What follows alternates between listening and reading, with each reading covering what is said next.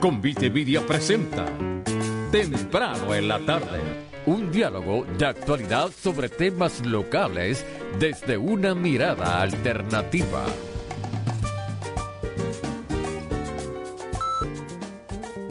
Saludos amigos y amigas, bienvenidos todos y todas a este nuevo episodio de Temprano en la tarde. Les saludan como de costumbre Gary Gutiérrez y este que les habla José Raúl Cepeda, eh, transmitiendo en remoto. Así que hoy, hoy estamos fuera del estudio, pero comunicándonos a través de la internet.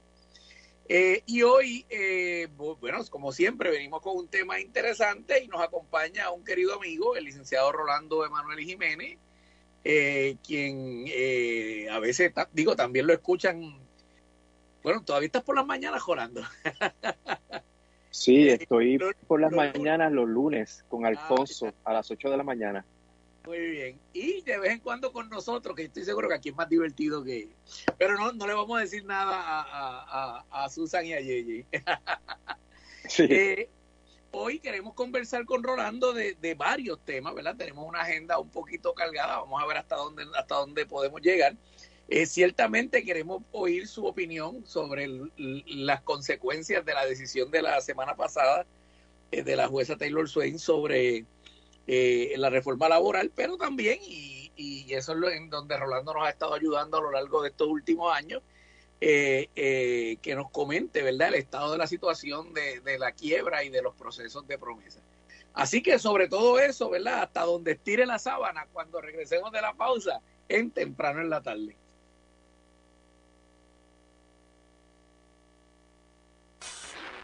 ¿Quién inventó la imprenta? El invento de la imprenta se le atribuye al alemán Johannes Gutenberg. En Ponce, Print Plus es más que una imprenta Print Plus, más que una imprenta, con rótulos, bordados, tarjetas de presentación, flyers, banners, brochures, Print Plus. Reparamos su rótulo. Llámanos sin compromiso para hacerle su cotización. Ciertas restricciones aplican. Print Plus, localizados en el Tuque Industrial Park, cerca de Sesco en Ponce. Print Plus, 787-290-2164. 290-2164. Print Plus, nuestra calidad nos distingue. Vivimos en un eterno corre-corre, compromisos, cuentas por pagar, malentendidos y preocupaciones. El chisme, la politiquería, los conflictos, la corrupción y el crimen imperan. Uno enciende su radio y a menudo lo que escucha no es más que un reflejo de ese desorden. Eventos que ocurren al otro lado del planeta parecen afectar nuestro diario vivir y nadie nos explica por qué. Pero hay alternativas. WPAD 550 Ponce. Te ayudamos a poner tu mundo en orden.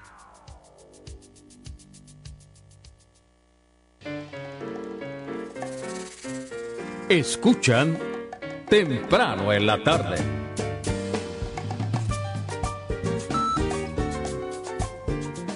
A los dos minutos pasada la hora, eh, comenzamos temprano en la tarde. Saludos, Gary.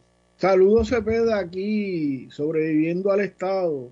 Un Estado que cada vez está más difícil de, ¿verdad? Por lo menos en este momento se le está quemando un piso allá en una de sus oficinas. Pero bueno, este. Eh, sí, en, la torre, en una de las torres de Minilla. Pero mira, eh, no te había puesto esto en el, en el rundown como los comentarios. Tengo varios comentarios rapiditos antes de, pasar con el licenciado que, que, nos, que nos regala su tiempo y se lo respetamos. Pero primeramente, eh, recordar, recordar que, que hoy, hace 44 años, comenzó lo que fue una pequeña, pequeña entre comillas, revolución en la isla de Granada, aquí cerquita, que culminó cuatro años después con la invasión criminal de Estados Unidos, simplemente porque no le gustaba el régimen, ¿verdad? Eh, dirigida por Maurice Bishop, el, eh, el pueblo de Granada decidió cambiar su derrotero y, levantarse, ¿verdad? Y, tomar control de su, de su, de su futuro. Eh, cosa que eh, cuatro años más tarde, en el 83, eh, el gobierno de, George Bush, el peligroso, no el idiota, el peligroso, este, comenzó lo que fue la primera gran operación, entre comillas, gran operación de, militar después de Vietnam, conocida como Furia Urgente. Los amigos que son más viejos probablemente recuerdan una película con que se filmó ahí en, en Vieques, eh, que, que, narra la versión, la versión propagandística de, de, esta, de, este, de este evento. E, esta revolución es importante porque esta revolución demostró que un pueblo pequeño en el Caribe, eh, mucho más pequeño que, que, lo que es la isla de Cuba, ¿verdad? Podía desarrollar un sistema socialmente eh, comprometido con la educación, con, la, con, con, eh, con los servicios médicos, etcétera, etcétera. Así que hoy recordamos y celebramos la vida de eh, Maurice Bishop, quien fue asesinado durante la criminal invasión a Granada. Por otro lado, quiero, quiero aprovechar rapidito para recomendar, y lo estoy poniendo en el, en el narrativo de la, del podcast. Un, un, podcast que se llama La Navaja de Hitchen tiene un, episodio que se llama Juicio a Kissinger, dictadura militar en Argentina.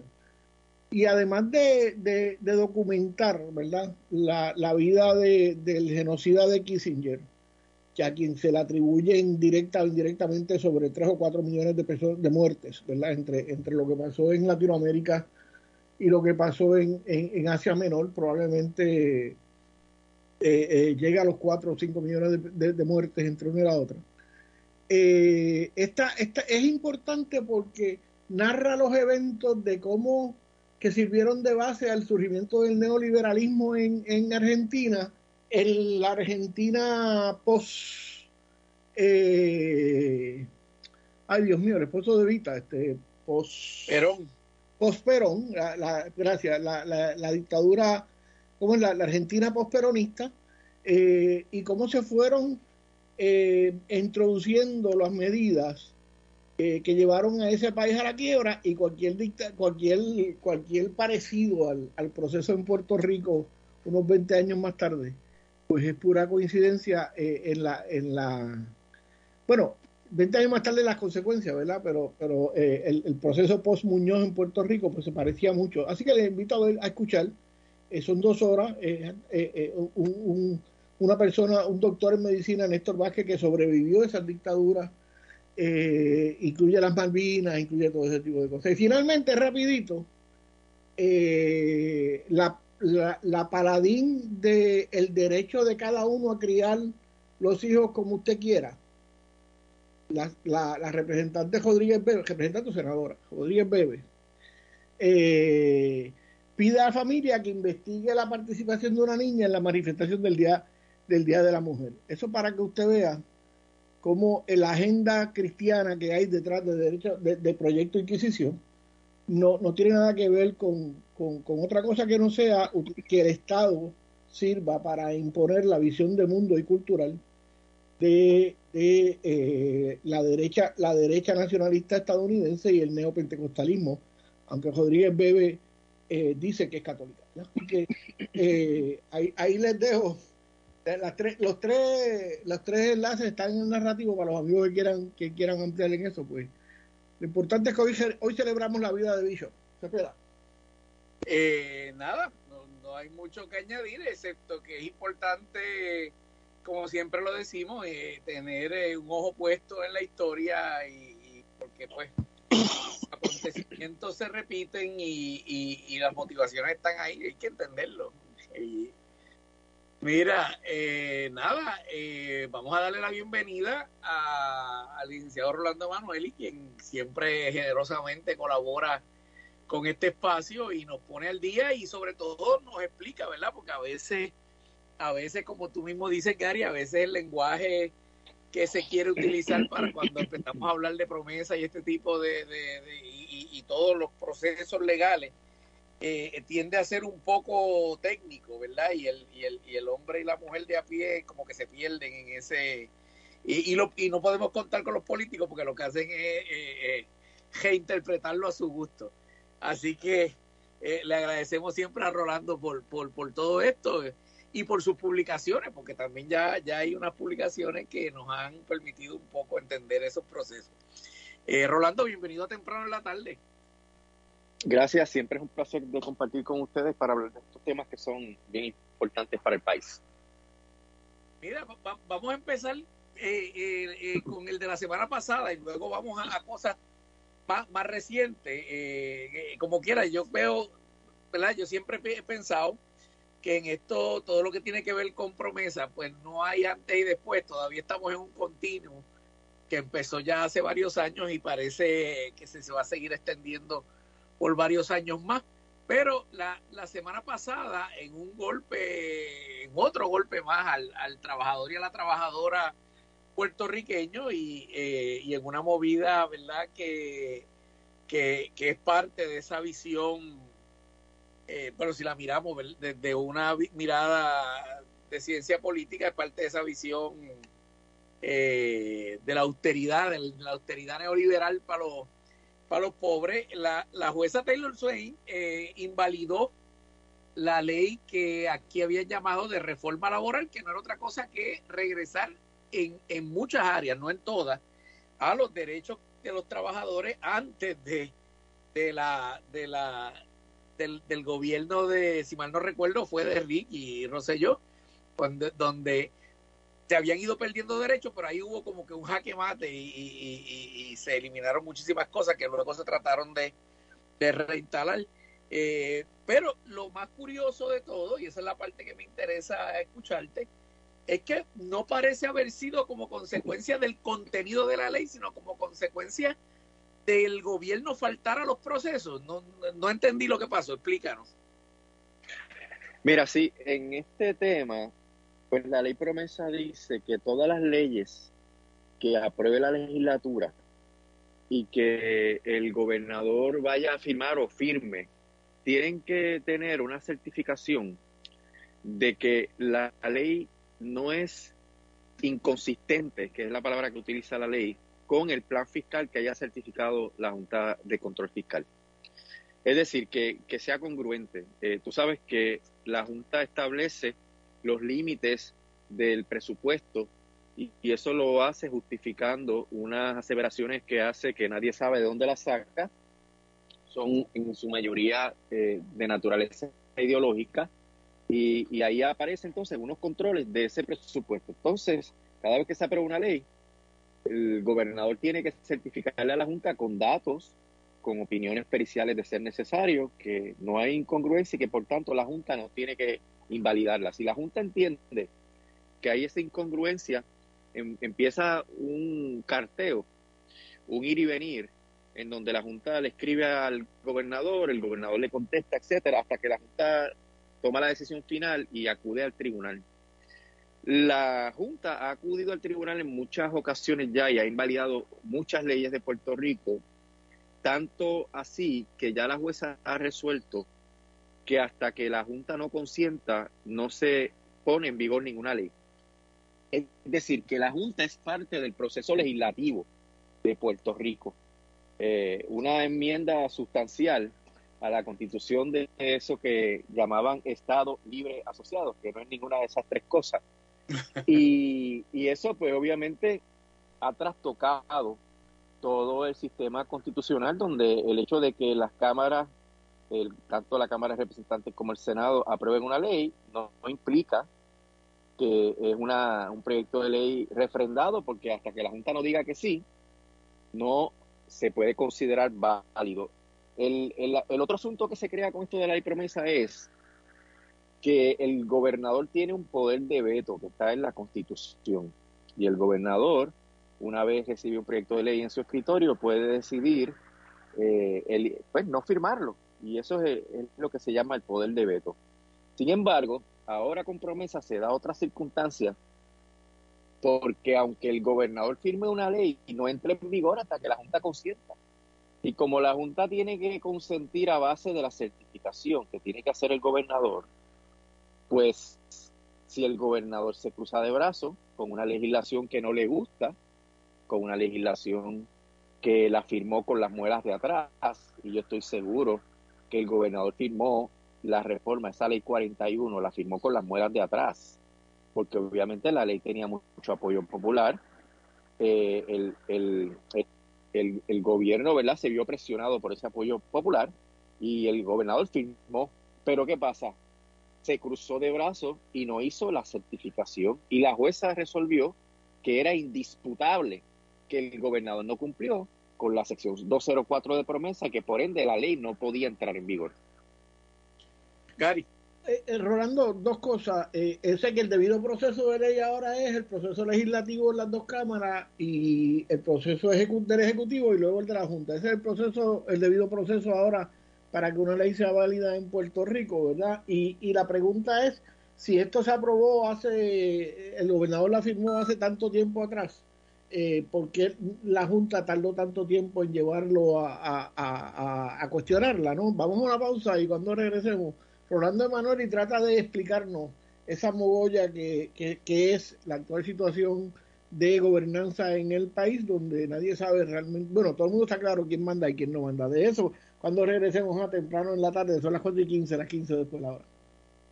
No importa en qué parte del mundo te encuentras, Librería El Candil está a tu alcance. Entra a libreriaelcandil.com y conoce nuestra variedad de libros. Pero si estás cerca, visítanos en Ponce, calle Unión, esquina Sol, y comprueba que somos más que una librería. Abrimos lunes a sábado de 10 a 5, domingos 12 a 4. Síguenos en Facebook para las actividades de cada semana. Librería El Candil, un mundo de libros, café, música vinos y buena compañía.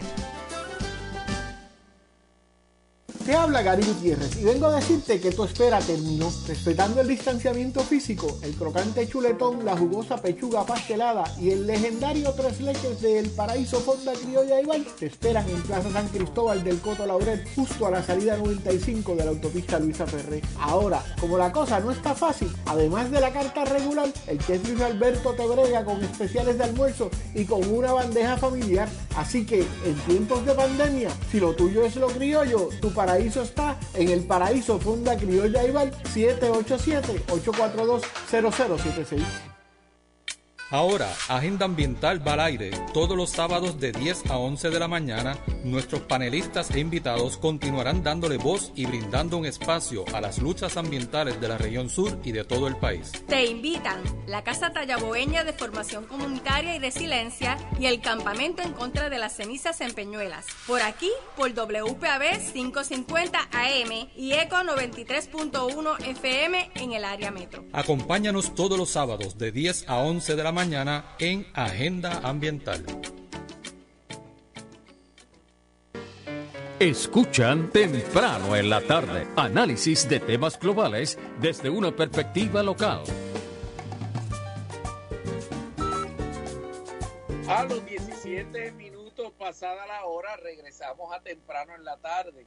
Hoy conversamos con el amigo abogado y también PhD, ¿verdad? También doctor Rolando Emanueli, eh, eh, sobre, estábamos en el segmento anterior, comenzamos a repasar eh, la, la, la, decisión esta de la jueza de la Corte de Quiebra Federal, la Dora Taylor Swain, sobre el, la llamada ley de reforma laboral.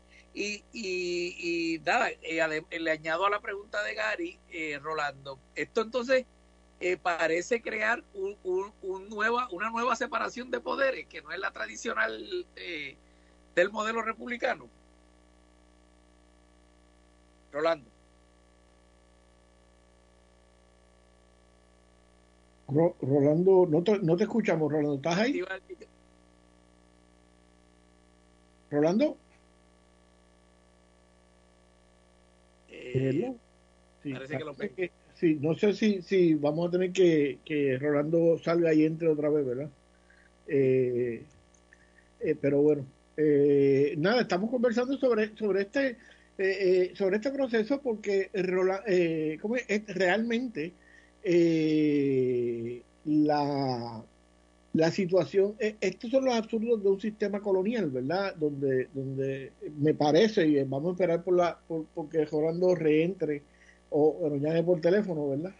Eh, va, va, se, se, crea una situación que, que obviamente que obviamente está es un, es un estado de decepción dentro del estado de decepción que es la colonia y, y obviamente me parece a mí como lego, ¿verdad? Y lo puedo decir porque yo no soy abogado, eh, van inventando el derecho según se va produciendo. Pero tenemos a Rolando por ahí. Rolando, ¿te escuchamos?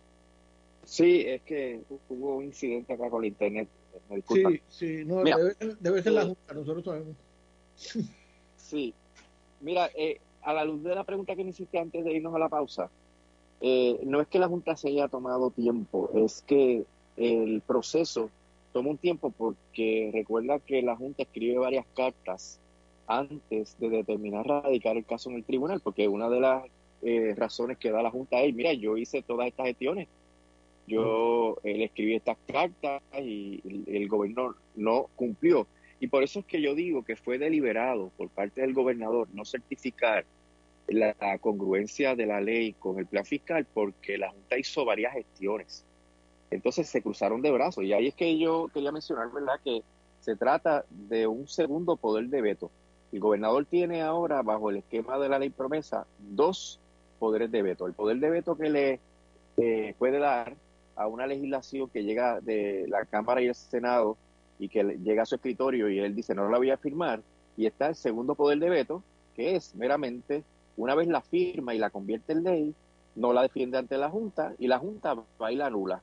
Eh, el proceso también toma un tiempo, ¿verdad? La Junta radicó su caso y eso eh, se resuelve a base de declaraciones juradas, documentos y toma meses y eh, es a base de la sentencia sumaria. No hay que celebrar un juicio donde van los testigos, todo se hace por documento y entonces es que sale la, sentencia. Ese caso llevaba como seis meses ya realmente en, la litigación. Pero fíjate cómo eh, la ley promesa no solamente destruyó el, el poco gobierno interno que había aquí, sino que lo dislocó totalmente, creando un desbalance dramático en la separación de poderes entre la legislatura y el gobernador, porque ahora el gobernador puede firmar una ley y después no defenderla y la ley no entra en vigor hasta que la Junta consiente, así que si la Junta radica un caso y no se hizo ese trámite de defenderla, la jueza la va a anular del saque. Licenciado, aquí había dos issues. Yo, yo le llamaba a eso antes sin saber nada del derecho y de todo este proceso, le llamaba eh, la doctrina Rosselló, ¿verdad? Que, que cuando no cuando no quería hacer las cosas o cuando estaba de acuerdo con que no se hiciera, pues simplemente eh, las dejaba pasar y le echaba la culpa después a la, a, la, Junta cuando la Junta le decía que no se podía hacer.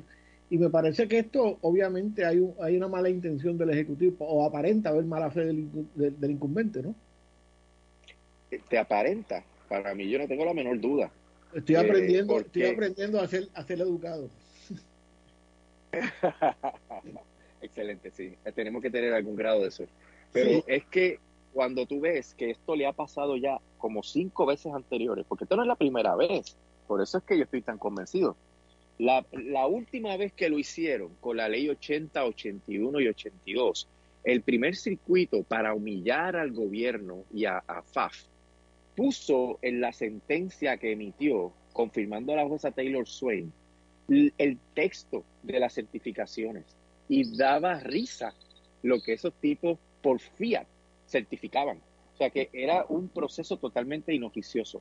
Entonces, teniendo ese historial, pasando esos sofocones, porque es que parece que ellos se creen que esas sentencias del tribunal del circuito de apelaciones en Boston nadie las lee, ¿verdad? Y por eso no les importa, pero eh, eh, tú lees eso y lo que da es vergüenza ajena. Y es lo mismo que pasó con la sentencia de la jueza anterior. Soy, da vergüenza ajena porque ella es meticulosa para demostrar el incumplimiento craso de esas obligaciones. Por tanto, ellos no fue que se equivocaron o se olvidaron, es que lo hicieron a propósito para evitar que la reforma entrara en, en, eh, continuara, ¿verdad?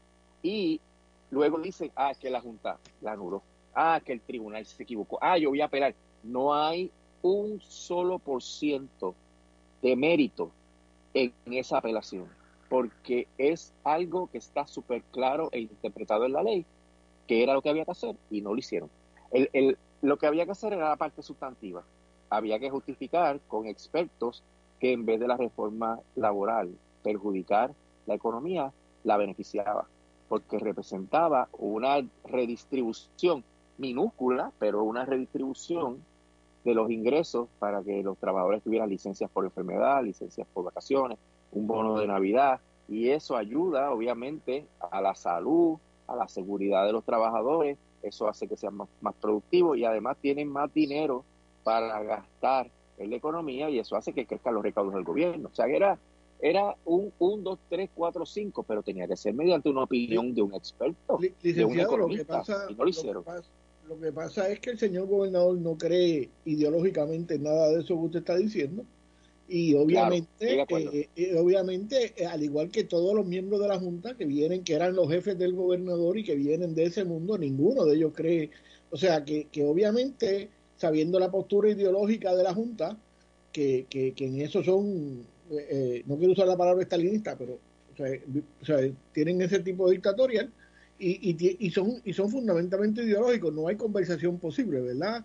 Y, y esto... Eh, está más, está más cuadrado que una papeleta del viejo comandante, ¿no? O sea. Claro. Y esa misma visión es la que tiene el gobernador. El gobernador es el octavo miembro. ¿no? Tú no eres el que dices eso. el gobernador es el octavo miembro de la Junta de Control Fiscal. Sí, y, y él, cree, él cree en eso también. Y, y por eso es que él le hace esa jugada a todas las leyes que no quiere que se aprueben. Mira, en la ley que reglamentaba estos intermediarios de la reforma de salud, que son los que bregan con los medicamentos, los PBM, había una ley para imponer una serie de criterios que la ley tiene raíz, raíz constitucional. El Supremo Federal, Federal resolvió recientemente que el Estado puede reglamentar los PBM y aquí viene el gobernador y no defiende la ley y no la defendió y pasó lo que lo que ya te expliqué que fíjese, fíjese, estaba pensando porque yo estaba ahorita en el patio y, me di cuenta que, que, el perro nunca muerde la mano que lo, que lo alimenta. Sí, exactamente. Y, esa gente tiene un papel bien importante en, en, el apoyo de las campañas políticas, etcétera. Eh, pero, pero el detalle de la, la enseñanza de todo esto es que el proceso político de separación de poderes que tenía una experiencia de más de 200 años, ¿verdad? Y que se implantó en Puerto Rico a la luz de lo que es la Constitución Federal. Está roto. Y el gobernador eh, puede burlarse de la legislatura cuantas veces quiera. La legislatura puede aprobar una ley, él la firma, puede hacer una conferencia de prensa diciendo que está firmando la ley y después no la defiende y la Junta la anula.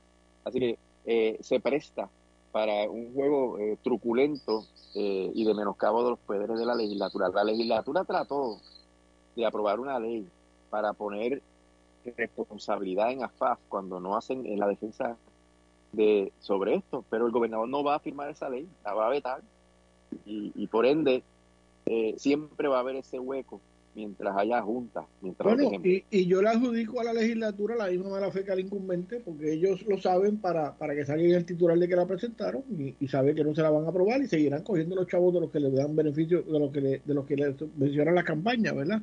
Pero lo que me está interesante es que el, el que el que este proceso durara seis o siete meses, no sé cuánto duraron, ¿verdad?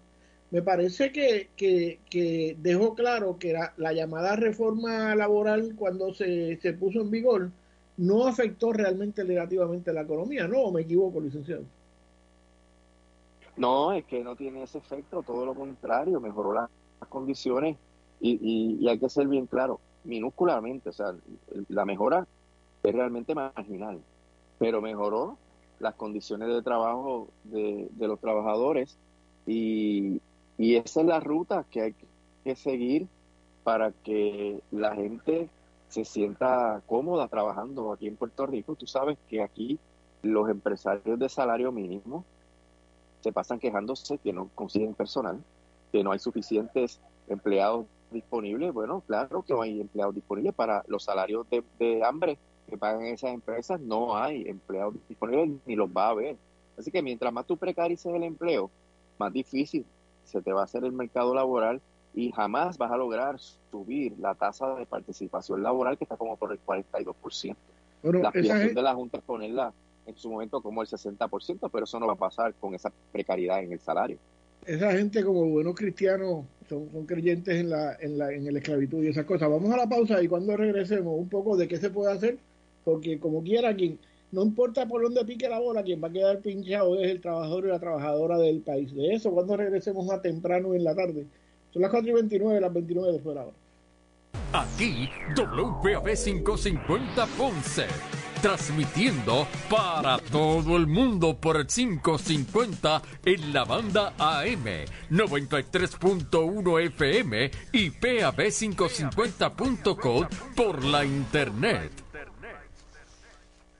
Caribe Coop, la cooperativa del sur, presenta Un Minuto en las Noticias.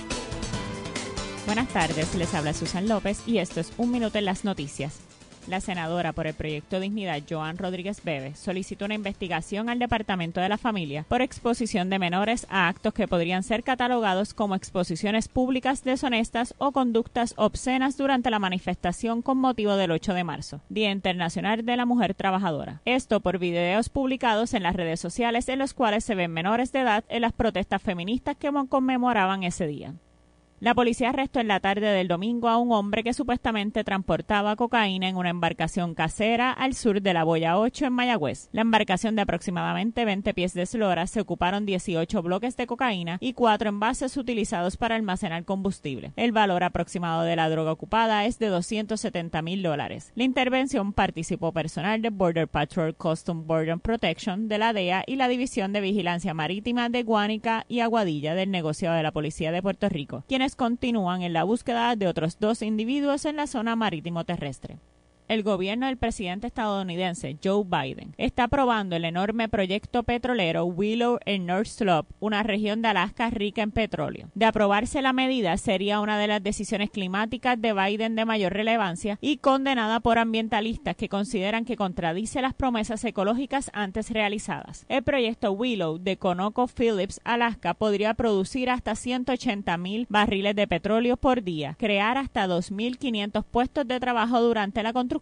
300 empleos a largo plazo y generar miles de millones de dólares en regalías e ingresos fiscales para los gobiernos federales, estatales y municipales, explicó la empresa sin dar detalles del impacto ambiental. Hasta aquí las informaciones, mantengan la sintonía, regresamos con temprano en la tarde. Un minuto en las noticias. Llegó a ustedes como cortesía de Caribe Coop, la cooperativa del sur, con sucursales en Guayanilla y Ponce. Teléfono 835-2480. No descuides tu salud ni la de tu familia. El Hospital Metropolitano Dr. Pile Ponce ofrece la más completa sala de emergencias para adultos y pediátricos 24 horas, los 7 días de la semana, con la más alta tecnología y los mejores profesionales de la salud y cuentan con medidas de protección necesarias para la seguridad de los pacientes y visitantes. Yo le confío mi salud a Pila. ¿Y tú? Confía tu salud al Hospital Metropolitano Dr. Pila en Ponce. Siente la diferencia de nuestro trato. 848-5600. 848-5600. Manténgase informado con WPAB 550, con noticias cada hora a partir de las 6 y 30 de la mañana, de lunes a viernes, desde nuestro departamento de noticias con Perla Franco, Charlie Maldonado, Susan López. También puede buscar en su celular la aplicación Anaracada WPAB Radio. Infórmate. Escuchan temprano en la tarde un diálogo de actualidad sobre temas locales desde una mirada alternativa.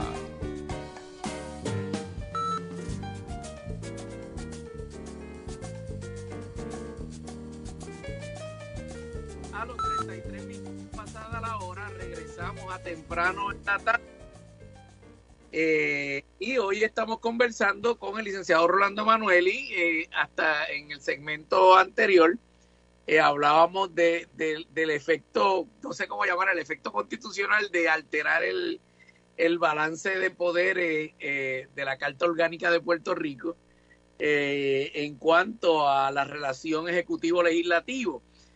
Gary pregunta si hay alternativa. Bueno, no sé, Rolando, ¿qué hay que decirle a eso?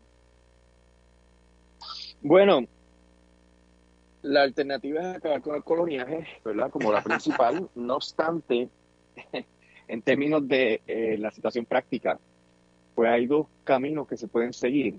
El primer camino es que la legislatura vuelva a aprobar la ley, que apruebe tal vez una mejor ley y que se la someta al gobernador para ver qué va a decir el gobernador. Eh, es el mismo juego, es el mismo gasto, tal vez termine en el mismo resultado, pero es, es lo único que está al alcance de eh, el pueblo de Puerto Rico eh, en este momento. La otra alternativa, eh, que no es acabar con el coloniaje, pero ir en la ruta es apostar a elegir una nueva clase política basada en las alianzas. No sé si vieron la noticia de que ya el caso para impugnar la ley electoral está listo. se estaría ventilando y, y si se da el caso es excelente, si no se da no impide que se pueda elegir una nueva clase política a base de un programa común que, trate de, ir resolviendo poco a poco estos entuertos, ¿verdad? Eh, el, el PIB y el Movimiento Victoria Ciudadana han, propugnado la derogación de la Ley 4 del 2017, que fue la que nos metió en este problema eh, de la eliminación de los derechos laborales y, y me parece que las circunstancias políticas han ido alineándose para que eh, haya una oportunidad de que se pueda marginar a estos dos partidos que nos han llevado a la miseria, a la desigualdad, a la quiebra. Se pasaron toda la vida metiendo miedo con que la independencia iba a traer la marginación y la miseria y la quiebra del país y ellos fueron los que trajeron todas esas desgracias. Licenciado, eh, eh, esto me parece una charlatanería y, y, y, yo no sé cuánto nos cuesta, porque sabemos lo que cuesta la, la Junta, los millones de dólares que cuesta la Junta, la Junta eh, de Imposición Imperial en la isla. Pero ¿cuánto cuesta esta charlatanería en términos de tener que pasar todo ese proceso legislativo otra vez? Digo, no es como que esa gente esté produciendo nada anyway y siguen cobrando, pero, pero, pero, o sea, eh, esto, esto se puede cuantificar ese costo, ¿no? O sea, eh, que, que, es más terrible todavía. Se podría, se podría cuantificar. ¿sí? Sí, claro que se podría cuantificar. Si tú vienes a ver lo que le pagas a los legisladores y a todos sus ayudantes, al personal clerical, al personal de, de cuello azul, todo el que interviene en todos esos procesos, el uso de la infraestructura, el papel, las reuniones, todo eso tiene un costo inmenso que, no, es poca cosa. el costo de litigación. Y se pierde la litigación que los abogados de AFAF, eh, los que defienden a los que no hicieron lo que tenían que hacer, pues, pues cobran mil dólares la hora, para que tengas una idea. Así que es, un, despilfarro de fondos públicos. Por eso es que yo digo que esta gente de AFAF y el gobernador violaron el Código Penal por eh, incurrir en negligencia en el cumplimiento de un deber. Que los elementos son bien sencillos. Tú tienes un deber impuesto por ley y tú eh, no, no cumples con ese deber, eh, sea intencional o con negligencia criminal, y eso ocasiona daño, pues entonces tú te pueden procesar. Obviamente aquí no hay ningún mecanismo de persecución del crimen de cuello blanco que pueda llevar a estas personas a, la justicia, pero eh, en realidad es una conducta criminal. Bueno, y, y, es una, una conducta criminal, pero que, que realmente eh, habría que ser creativo para llevarlo, porque como pasó con, por ejemplo, con la cuestión religiosa en Ponce, pues eso está en la Constitución, pero como que no hay pena de que uno, de que, de que uno, de que uno acusa a quien, o sea, no sé si me no, lo que pasa es que no hay voluntad, Gary. No, no, es que no hay voluntad. El problema es de voluntad política. Las leyes están ahí. La ley es cuestión de ponerlas en vigor. Lo que pasa es que el secretario de Justicia no va a poner esas leyes en vigor en contra de la FAF y contra el gobernador. Así que son cuestiones prácticas que hay, ¿no? No hay independencia del, secretario de Justicia como para tratar de hacer cumplir la ley como, corresponde y como debiera ser. Así que eh, hace falta, eh, eh, obviamente, elegir una clase política que tenga un, una, un pudor, que tenga una moral institucional que permita que el secretario de Justicia tenga una independencia, en lo que no se, en lo que se reformula la Constitución para que el secretario de Justicia sea realmente una persona independiente. Así que son, son muchas las circunstancias que, que promueven todo este despilfarro, todo este desvío de los principios constitucionales y toda esta impunidad que hay en todos los aspectos. La, la constitución de Puerto Rico, desafortunadamente, es meramente un trapo que no, no hacen caso los, funcionarios y, se jactan cuando la, violan. Mira, este asunto que hay allá en, en Aguadilla, donde se supone que se esté defendiendo la ilegalidad o la legalidad de ese proyecto y una vez se determina por un tribunal que eso es ilegal, aquí no tiene que haber discusión. aquí hay que destruir eso y, proteger a todo el que quiera ir a manifestarse. Y, y, es todo lo contrario. La policía actúa en total violación no solo a la reforma policíaca, sino a la constitución y al debido procedimiento de ley. Licenciado, suena, suena cínico como siempre. Digo, sueno, sueno, yo sueno cínico como siempre y sobre todo hoy que, que abrí el programa diciendo que estaba sobreviviendo al Estado.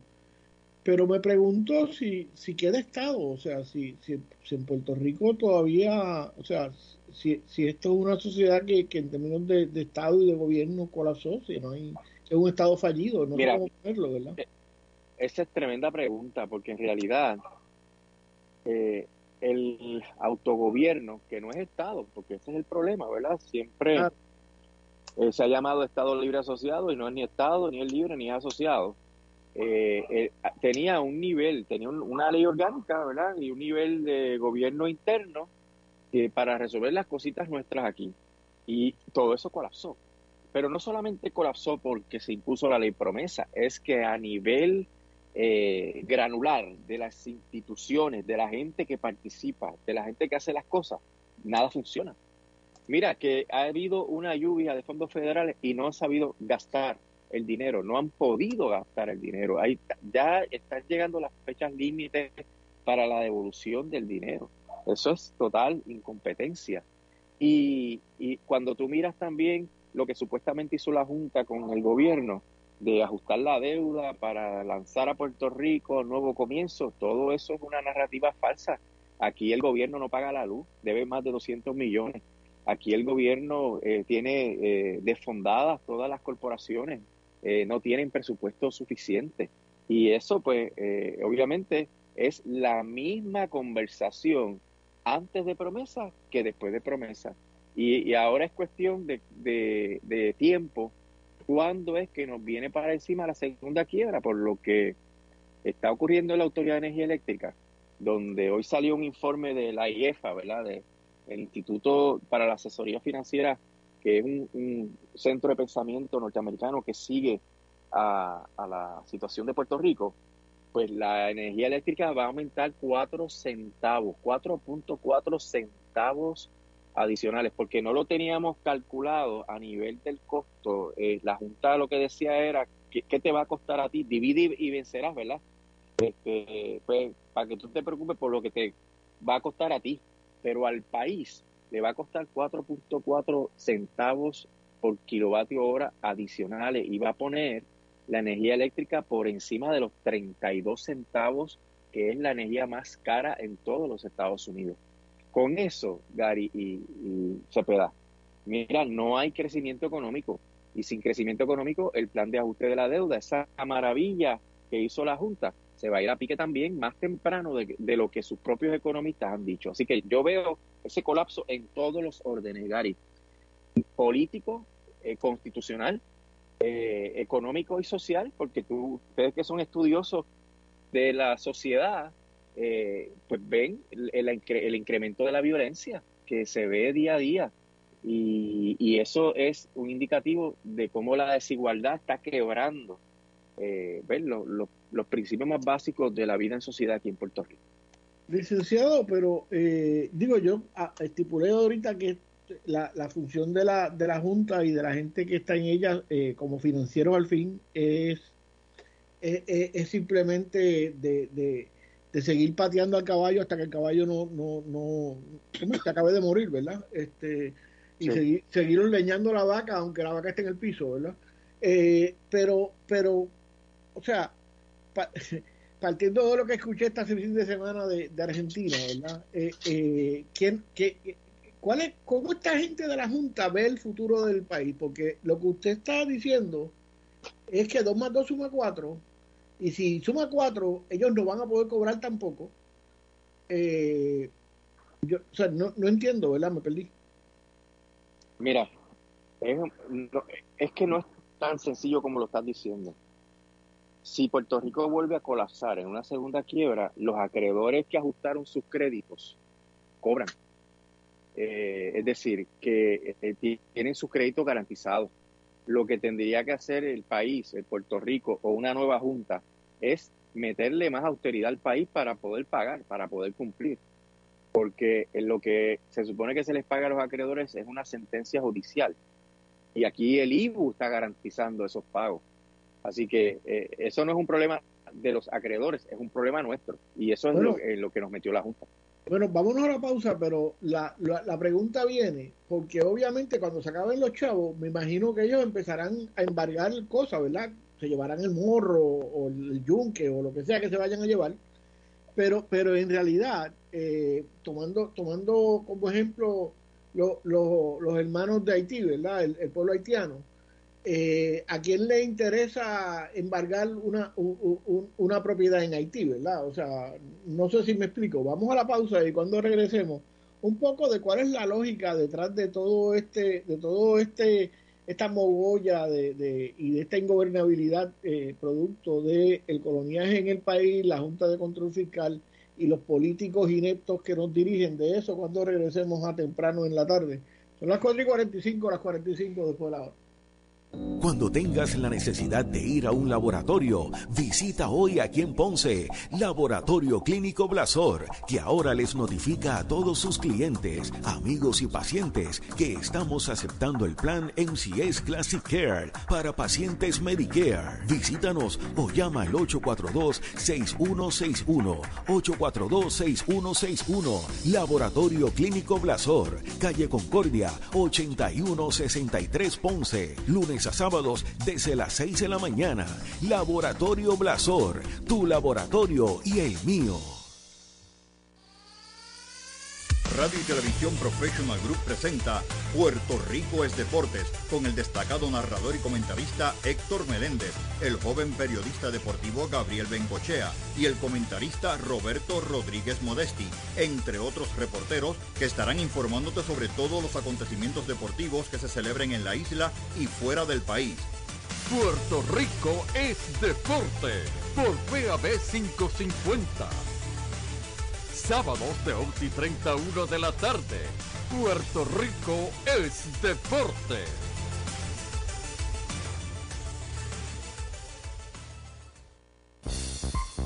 Nuestro próximo programa a las 5, Fuego Cruzado, con Ignacio Rivera y sus invitados.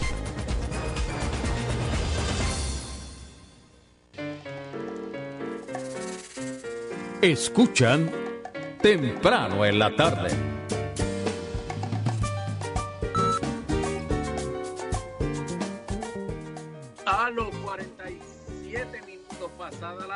Regresamos al segmento final de temprano en la tarde.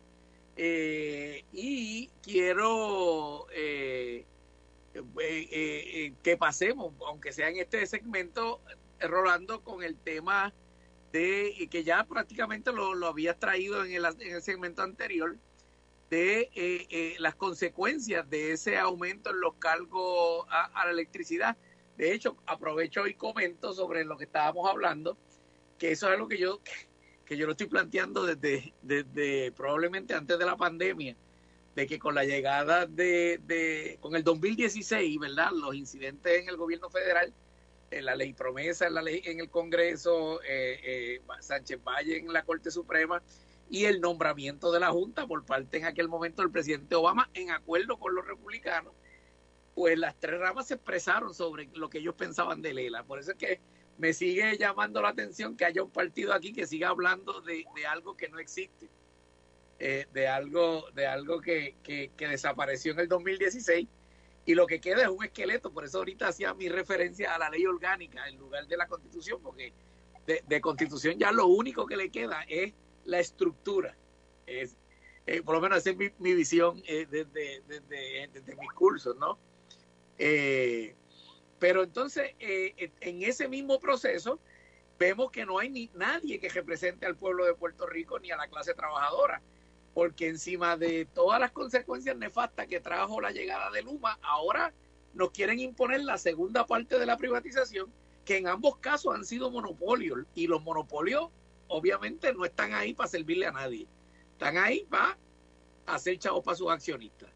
Así que las consecuencias solo pueden ser nefastas, Rolando. Sí, mira, y con este artículo de AIEFA que salió hoy, ellos calculan en la mejor de las circunstancias, en el mejor de los escenarios, que los ahorros que podría lograr genera es si se mueve agresivamente a la generación de energía renovable mediante placas solares, que hay 800 megavatios que están en proceso de construcción, que están un poco atrasados también, eh, y que si se ponen en vigor inmediatamente, pues van a generar unas economías. Pero como genera se queda con la mitad de las economías, porque ustedes saben que el contrato establece que genera se queda con la mitad, AIEFA calcula que el beneficio para el pueblo de Puerto Rico va a ser punto cuatro centavos por kilovatio hora. Así que si el acuerdo con los bonistas aumenta la energía eléctrica a 4.4, pues entonces punto 4 va a hacer que baje el costo de la energía a 4 eh, centavos por kilovatio hora. Eh, es decir, que no se va a sentir para nada el ahorro y esto va a implicar costos adicionales eh, para la operación de la Autoridad de Energía Eléctrica. Así que AIEFA desmiente, de hecho le, le dice al gobernador que se deje de ilusiones de que el contrato de genera va a traer economías que puedan pues sufragar el dinero que hace falta para pagarle a los bonistas. Esto eh, tiene unas consecuencias terribles para las personas que pagamos la factura de la luz, pero el sector industrial y el sector eh, eh, comercial son los que se van a llevar el golpetazo más grande. Hay una página que deben promover, ¿verdad? Porque es un servicio público que es nomasamentos.com y ahí usted puede ir a una calculadora. Yo relajaba con Alfonso Jiménez esta mañana diciéndole que si él había chequeado cuánto PAB iba a pagar a los bonistas con ese aumento y él decía que no se había atrevido a eh, verificar. Pero eh, yo, yo creo que la gente debe saber para que se indigne, ¿verdad? Y para que empiece a organizarse, porque si algo me dejaría, de, eh, me gustaría dejar sentado aquí, es que tenemos varias alternativas de lucha para tratar de impedir ese aumento, ¿verdad? Está el asunto de la lucha en la calle contra la Junta de Control Fiscal. Está el asunto de la lucha en el proceso judicial para demostrarle a la jueza Taylor Swain que si confirma ese plan va a descarrilar el plan de ajuste de la deuda en el cual tanto ella trabajó. Pero también está la legislación habilitadora, que es la ley que puede aprobar la legislatura y, forzar al gobernador yendo por encima del gobernador para que el, la Junta de Control Fiscal no pueda aumentar la tarifa. Ya el gobernador ha vetado dos proyectos de esa naturaleza. Así que hay toda todo un abanico de posibilidades para combatir esto, pero depende de la voluntad del pueblo. Y, si tú no te enteras cuál va a ser el aumento, cuando te llegue la factura de Luma en septiembre y tú veas, pero ¿qué pasó aquí? Pero caramba, desde ahora puedes chequear lo que va a pasar y desde ahora puedes saber qué puedes hacer para oponerte. Mira, y aquí hay espacio para todo el mundo. Aún personas mayores con poca movilidad, levanten el teléfono y llamen a la fortaleza, levanten el teléfono y llamen a Tatito Hernández, a José Luis de Armado y díganle que ustedes no pueden asumir ese, ese costo. Hay que hacer presión política, pero también en, la calle. Así que eh, yo creo que la gente debe darse cuenta de que esto va a ser terrible y si no actúa ahora, nos vamos a tener que chupar ese aumento con consecuencias devastadoras para el país. Eh, eh, Rolando, eh, la gente debe darse cuenta, y cuando dijiste eso lo que pensé es que aquí las últimas cuatro generaciones, la, por lo menos las últimas dos antes que la nuestra, no sé las más jóvenes, ¿verdad? Pero, pero la, por lo menos la nuestra, la que nos sigue a la nuestra, y las dos anteriores, esas cuatro, se criaron en una cultura política donde el americano no nos va, no va a permitir que nos pase eso, ¿verdad? Y yo no sé cuán efectivo ha sido ha sido la gente que está eh, que han estado cargando, ¿verdad? Tratando de concientizarnos, incluso su señoría, ¿verdad? Que, que yo sé que, que, invierte horas largas en, en tratar de que entendamos que, que, el americano no va, que el americano no nos va a salvar, como no salvó a Detroit, tú tienes toda una ponencia en torno a eso pero me parece que, que todavía queda ese pensamiento de, entre la gente que va a ir a las elecciones de que los americanos no nos van a dejar llegar a eso. Sí, todavía, sin duda. El, los núcleos que les quedan a los partidos eh, tradicionales, esa es su visión y su justificación para votar por ellos, por esos partidos. Y, y el detalle es que también saben, ¿verdad? Y se dan cuenta de que esos dos partidos son los que nos han llevado a la quiebra. Así que es una cuestión eh, emocional bien fuerte, un apego o un miedo bien fuerte que se tiene en cuanto al asunto de que otros partidos que no piensen igual que los colonizados, ¿verdad?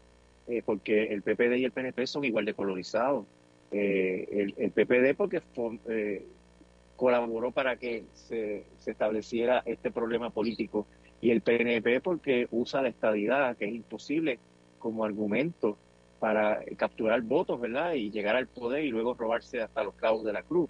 Eh, los mismos que están en esos partidos se dan cuenta, pero tienen unas inseguridades que yo creo que se pueden eh, manejar con información, con conocimiento y, con mucha eh, inteligencia estratégica por parte de los grupos que, están coagulándose en, una nueva eh, alianza política. Así que el reto que hay para que esa gente se dé cuenta de que no se va a caer el mundo si votan por gente que es diferente a los partidos tradicionales, pues es alto, es, grande, pero eh, yo creo que, que se puede porque hubo un 45% de abstención electoral eh, en las elecciones pasadas y el gobernador salió con un 33%. O sea, esos números son bien reveladores sobre cómo está pensando el país.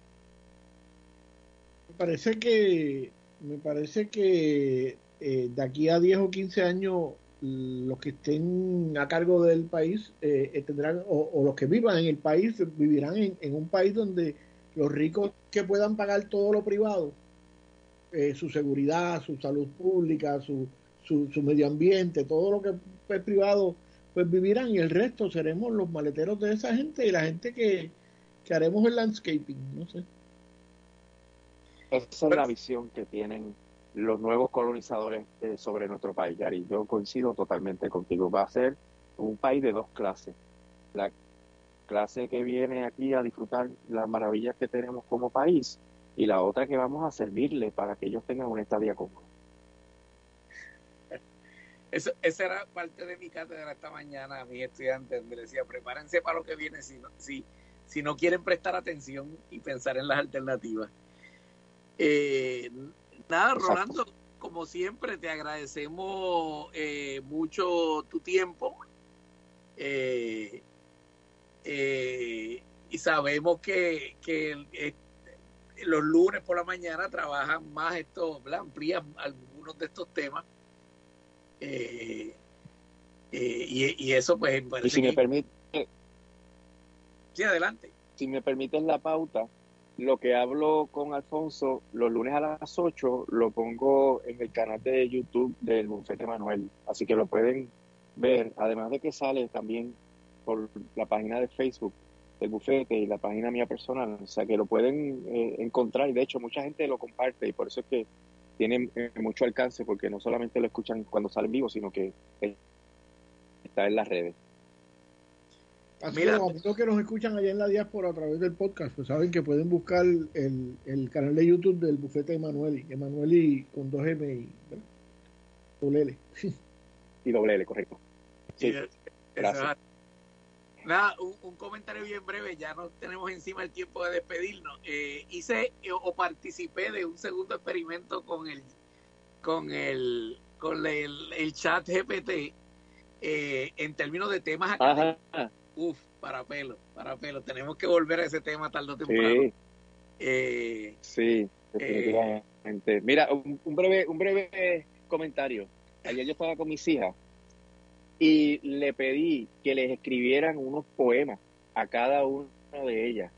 Y escribió cosas que, tú sabes, no, no es Rubén Darío, pero tenía la, la rima perfecta, o sea, y también le pedí que escribiera una décima y escribió con la rima de décima. O sea que es una cosa realmente espeluznante. Para pelo, para pelo. Ah, ah, ah, ese es un cambio que va a ser difícil la adaptación. Pero nada, eso lo dejamos para otro día. Rolando, como siempre, gracias. Gracias por tu tiempo. Un abrazo. Siempre la orden. Que, que estén bien. Hasta luego. Hasta aquí temprano en la tarde, como dice Gary Gutiérrez. Salud y resistencia.